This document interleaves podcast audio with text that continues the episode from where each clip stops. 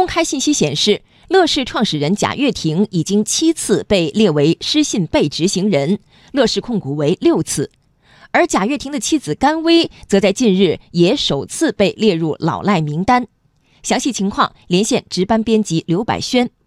百轩，据你了解，贾跃亭的妻子甘薇为什么也被列入失信被执行人的名单？好的，主持人，我们看到，根据北京市第三中级人民法院发布的执行信息。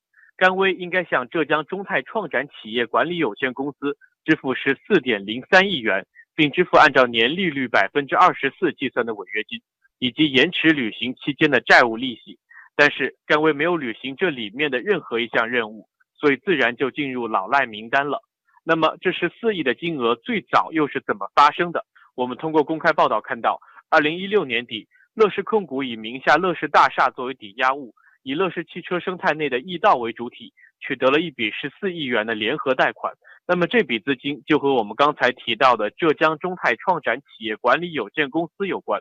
事实上，当这笔十四亿元的资金到位后，只有一亿元用于易道，其余十三亿元都流入了乐视汽车的项目当中。主持人，贾跃亭的妻子甘薇首次被列入老赖名单，那么乐视欠款门可能会如何发展？根据经济之声之前的报道。乐视系资金链的危机从二零一六年下半年以来持续发酵。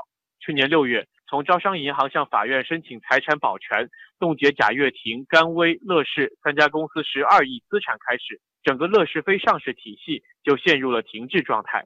目前，贾跃亭人在美国，而妻子甘薇人在国内。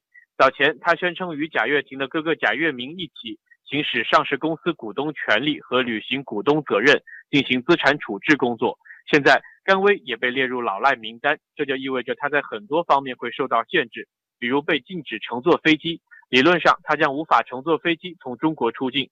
关于乐视欠款门事件的最新进展，我们也将持续关注。